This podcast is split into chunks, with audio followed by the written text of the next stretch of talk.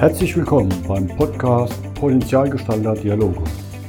Freut euch auf einen spannenden Beitrag. Mein Name ist Jürgen Ruf.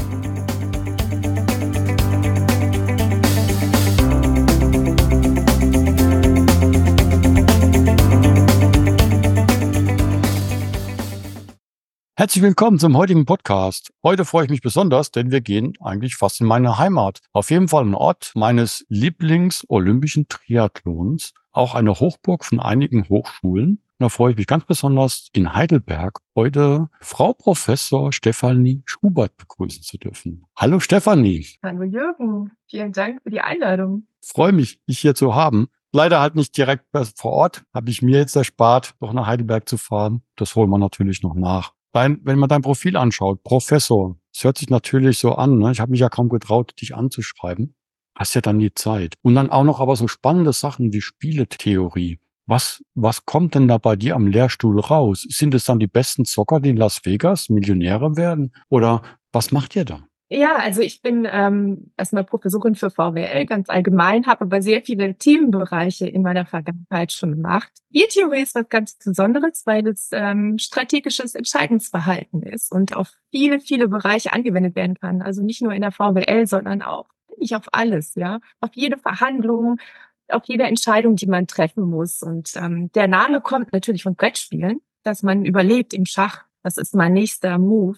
Wie kann ich strategisch gut meine, meine Figuren platzieren, um zu gewinnen? Aber letztlich lässt es sich auf jede, jede Situation im realen Leben anwenden. Absolut. Also ich kenne ja einige Unternehmensplanspiele, die ich schon mitmachen durfte, die ja auch oft da als Grundlage äh, gebildet wurden, die sehr spannend sind und sehr lehrreich. Ne? Also wo das dann fast mehr an die BWL rübergeht oder Unternehmensführung oder Teamarbeit. Finde ich sehr spannend.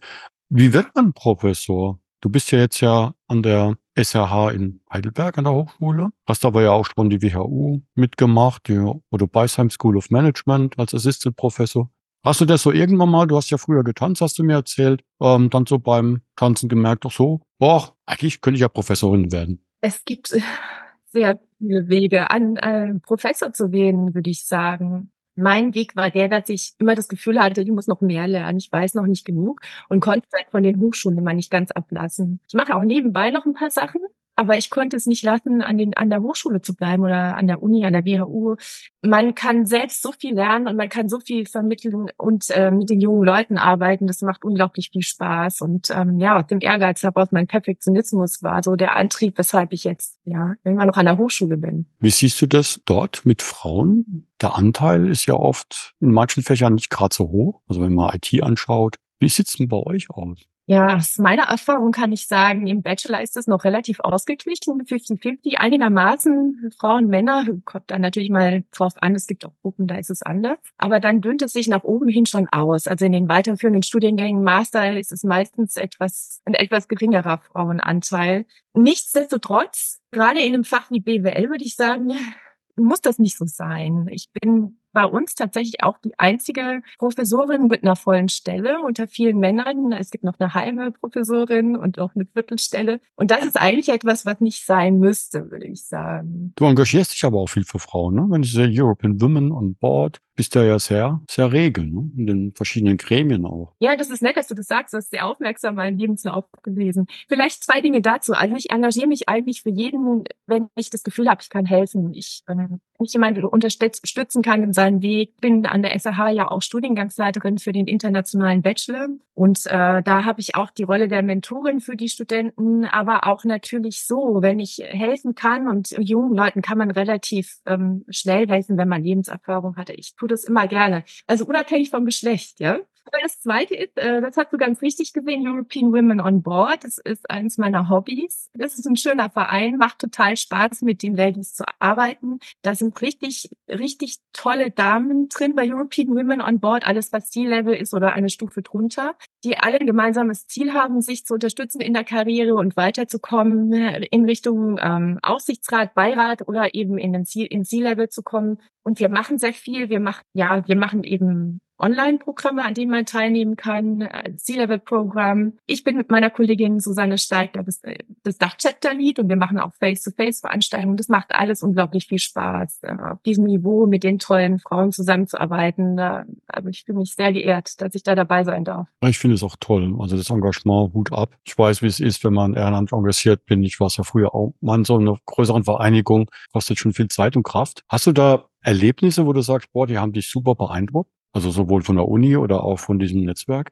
Ja, bei European Women on Board war es so, dass ich über das C-Level-Programm da angefangen habe und wir eine online, das war zu Corona-Zeiten, online eine sehr gute Gemeinschaft schon direkt hatten, gutes Netzwerk und ich da unbedingt weitermachen wollte. Und das ist auch was, was ich ähm, nur weitergeben kann und empfehlen kann. Netzwerk ist unglaublich wichtig. Menschen, mit denen man sich austauschen kann, von denen man was lernen kann. Das ist was, was mich ähm, auch sehr treibt, ja. Wie kriegst du das dann noch hin? Bist ja auch nebenbei selber noch aktiv? Verhandlungs- und Strategiemanagementberaterin, aber auch Coach und noch irgendwo dann Sport unterzubringen. Wie schaffst du das? Ich habe den Antrag gestellt, dass mein Tag mehr als 24 Stunden hat. Nein, Scherz beiseite. Jeder Arbeitgeber wird denn so genehmigen, genau. Ich glaube, das kriegt man schon alles hin. Ähm, das ist alles eine Frage des Ausmaßes. Ich kann natürlich nicht Vollzeit nebenbei arbeiten, wenn ich schon einen Job an der Hochschule habe. Aber man kriegt schon immer mal wieder was hin, Events gut planen und ähm, ja, das ist alles machbar. Es macht Spaß und es gibt viele Synergieeffekte. Also vieles, was ich mache, ist spieltheoriebasiert, meine Beratungen, Workshops äh, zu Verhandlungen. Und das kann ich ja auch ein bisschen an der Hochschule machen und man hat dann so gewisse Synergieeffekte und kriegt es schon unter. Sache mit dem Sport. und da frage ich mich jeden Tag wieder, wie ich das unterkriegen soll. ich mache ich mache ein bisschen Sport, ich gehe ähm, in Fitnesscenter und ich gehe laufen. Jetzt ist die Motivation fürs Laufen, muss ich sagen, die ist extern gekommen. Als ich nämlich vor ja, fast zwei Jahren auf der International Bio Convention Workshop gegeben habe zu Verhandlungen, da kam kurz vorher eine E-Mail, es gibt einen 5-Kilometer-Lauf. Da dachte ich, naja, die schreiben in der E-Mail, die Plätze sind begrenzt, also melde ich mich mal an. Da bin ich mich angemeldet und bin noch nie vorher gelaufen und schon gar nicht fünf Kilometer. Das ist dann schon viel, ja. So, genau. Jetzt findet genau die Bio International wieder in San Diego statt und ich, ich habe die Erwartung, mal, mal sehen, ob es wirklich zutrifft, dass es wieder einen fünf Kilometer Lauf gibt und habe jetzt auch wieder angefangen zu laufen und bin sehr gespannt, ob ich das schaffe. Wie man das in den Tagesablauf reinkriegt, oh, das kriegt man schon hin, wenn man das will, ja. War ja viel in der Welt unterwegs und ich muss sagen, ich bin immer morgens gelaufen.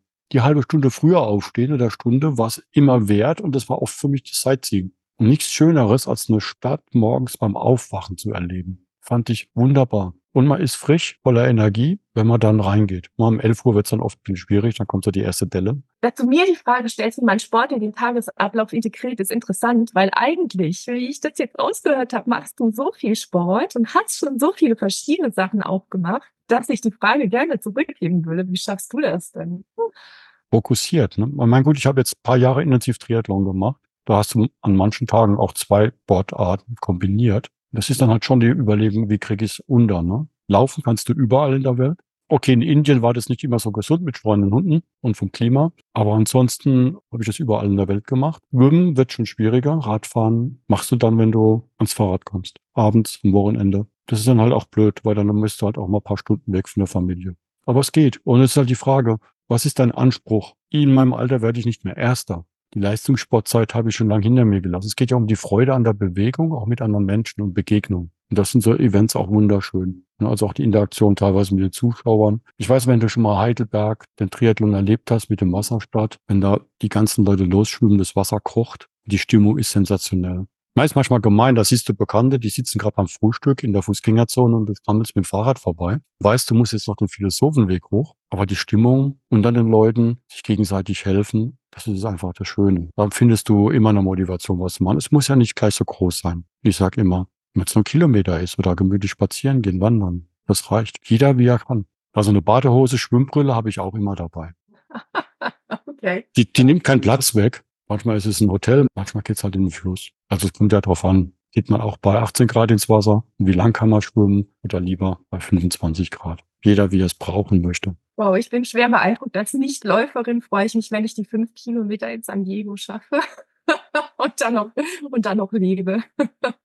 so, das ging mir am Anfang genauso. Oder jetzt nach einer längeren Verletzungspause fühlt man sich wie, man denkt, ich bin Marathon gelaufen. Fühlt sich gerade gar nicht danach an. Ich bin froh, wenn ich auch die fünf Kilometer wieder schaffe am Stück und es sich danach noch so gut anfühlt, dass ich nicht nur im Sessel liegen will. Ich würde mich da auch nie vergleichen. Wenn du dich da vergleichst, da gibt's Menschen, in meinem Bekanntenkreis, die machen Ultraläufe. Die laufen 100 Kilometer in der Wüste, haben auch jemanden im Haus Heidelberg. Die war ja auch schon mal bei mir im Podcast. Mir guckt halt immer nur die, die Extremen an. Das ist immer die Gefahr. Das kennst du ja auch. Wird dann oft präsentiert, der, der Durchläufer, ne, der mit 16 schon an, an der Universität studiert und mit 22 schon eine eigene Firma hat. Der wird überall rumgereicht. Aber ich sag mal, glaub, wenn man jetzt die Normalverteilung nimmt, die in der Mitte sind, das ist doch das Rückgrat auch unserer Wirtschaft. Oder liege ich da so verkehrt? Ja, nee, da bist du vollkommen richtig. Und es macht auch total Spaß, mit, ähm, ja, mit den jungen Leuten zu arbeiten. Also der Kontakt auch zu den jüngeren Generationen Absolut. schon ganz anders ticken als wir. Das ist schon sehr, da kann man schon sehr von profitieren. Das ist eine andere Generation, die jetzt, die schon mit dem iPhone aufgewachsen ist. Aber klar, sie gehen anders dran an manche Sachen. Ganz andere Beziehungen. Ich glaube, da kann jeder davon lernen. In beide Richtungen. Ja, also die ähm, Lernen ist nicht mehr so, wie man es früher hatte, dass man einfach ähm, Lernen als Informationsvermittlung sieht, sondern Lernen hat viel damit zu tun, dass man zwar Informationen gibt, aber demjenigen dann auch hilft, die Informationen für sich selbst zu verarbeiten und daran zu gehen, dass man die auch wirklich für sich nutzbar macht. Du bist selbst auch Coach, du weißt, wie das ist. Die größten Hürden und die größten Schwierigkeiten hat man häufig in sich selbst. Man muss sich selbst den Weg bahnen, das, was man präsentiert bekommt, auch für sich nutzen zu können, dass man sich nicht selbst im Weg steht und auch wirklich gut damit arbeiten kann. Und das ist auch etwas, was in der Hochschullehre auch immer mehr berücksichtigt wird. Also gerade bei uns an der Hochschule ist es auch so, dass die Studenten viel mitarbeiten müssen und das nicht einfach nur um die Information zur Vermittlung geht. Das ist auch ein Zeichen von AI der richtige Weg, dass man sich wieder mehr auf den Menschen konzentriert. Genauso wie die, wie die jungen Generationen das auch fordern. Finde ich auch genial, weil durch dieses Erleben, dieses Lernerlebnis bleibt ja viel mehr hängen, als das ist ja auch psychologisch erwiesen aus der Hirnforschung. Wenn du nur getrichtert bekommst in einer Richtung als Monolog, bleibt nicht viel hängen. Ja, die jüngeren Generationen haben es in dieser Hinsicht etwas schwerer als vielleicht noch früher es einmal war. Wenn man jetzt sich vorstellt, dass Vielleicht hat früher der Bäckermeister gesagt äh, zum Lehrling, deine Brötchen schmecken salzig. Und dann hat er das noch ein paar Mal gesagt und dann haben sie versucht rauszufinden, warum es so ist. Und dann hat er vielleicht gelernt, oh, ich habe da, ich mache da was falsch. Aber heute ist es ja alles ganz anders. Heute wird man überflutet mit Informationen und muss zusätzlich noch seinen eigenen Weg finden. Und ähm, das ist für die jüngeren, Generationen sehr schwer. Es ist eigentlich auch für uns schwer. Das betrifft uns natürlich genauso, aber wir haben ja schon einen Job. Also dieses auch mit der Vielzahl von Informationen umgehen, auch zu bewerten, welche Information ist denn gut und welche ist denn eher oberflächlich. Das ist auch ein super wichtiger Punkt. Wenn ich mit, mit den jüngeren Kindern zum Beispiel spreche, dann heißt es ja, ähm, der Influencer hat gesagt, ich soll dies oder das tun. Und ich denke, ja, aber was sagt denn das Peer-Reviewed Journal dazu? Ja, es gibt ja ganz unterschiedliche Arten von Informationen und es ist so schwierig, wenn man in so einer Welt aufwächst, wo so, so viele Informationen da sind, dass man sich da zurechtfindet. Das stimmt. Das heißt, du bist auch irgendwie so ein bisschen Lot, so Navigator für die Menschen. Das sind die Zeiten, die das erfordern. Wir wollen das auch wieder mehr. Wir wollen, dass man auf uns zugeht, wir Menschen. Das betrifft uns genauso, nicht nur die Studenten. Wir wollen ja dass man, dass man uns als Mensch auch mit einbindet. Ich finde es in der öffentlichen Diskussion immer schwierig, wenn man über Work-Life-Balance spricht. Denn eigentlich sollte es doch so sein, dass man als Mensch arbeitet und als Mensch auch Freizeit hat. Aber man ist immer der gleiche Mensch. Es sollte keine Balance geben. Man sollte auch in der Arbeit irgendwie Spaß haben, was auch immer das bedeutet. Man darf Spaß haben bei der Arbeit. Ne? ja, genau. Und deswegen ist es doch wichtig, dass man die Menschen mit einbindet. Ähm, also solche Sachen wie dass man einfach ja im Team auch äh, bei der Coaching-Ausbildung hieß es Awareness, Awareness ist so wichtig. Aber ich be begreife immer mehr, wie wichtig das tatsächlich ist, damit man einfach mit Menschen gut umgehen kann, ihnen Respekt gegen, gegen ja, ihnen Respekt zeigen kann und ähm, sie auch da packen kann, wo sie was können und äh, ja, dass man gut zusammenarbeitet. Super wichtig. Sehr schön. Was kommt denn auf deine Studentin, Studentin oder sonstigen Kunden oder in deinen Netzwerkaktivitäten auf die Leute zu dieses Jahr? Was hast du noch so alles vor? Also was darfst du denn schon verraten? Also vielleicht mal ganz kurz. European Women on Board nimmt auch Männer. Ja, also wir freuen uns sehr über jegliche männliche Unterstützung. Wir haben natürlich ein Thema, aber wir sind offen für alle. Man will ja auch nicht diskriminieren. Das wäre ja genau das falsche Signal. Was ich noch so vorhabe, ich habe ganz viel vor. Ähm, ja, Fünf Kilometerlauf. mein erstes halbes Jahr ist jetzt schon äh, relativ zu. Ich habe tolle Workshops über Verhandlungen, ähm, die ich geplant habe und noch das eine oder andere Projekt. Ein bisschen an der Hochschule, da ist auch gerade viel Arbeit, weil die Hochschulen fusionieren und wir das vereinheitlichen. Also ich habe auf allen Bereichen eigentlich viel zu tun und freue mich aber auch immer über neue Herausforderungen. Super, da bin ich gespannt. Ich werde es verfolgen. Schule dir noch einen Kaffee für Heidelberg. Das kriegen wir terminlich noch hin. Und da freue ich mich schon drauf und sage auf jeden Fall herzlichen Dank, Stefanie, für diesen schönen Einblick, was so eine Professorin sonst noch alles macht und wie man dazukommt. Und wünsche dir viel Erfolg mit allen deinen Unternehmungen. Vielen Dank. Vielen Dank, dass ich hier sein durfte. Jungen, bis bald. Bis bald. Tschüss. Tschüss.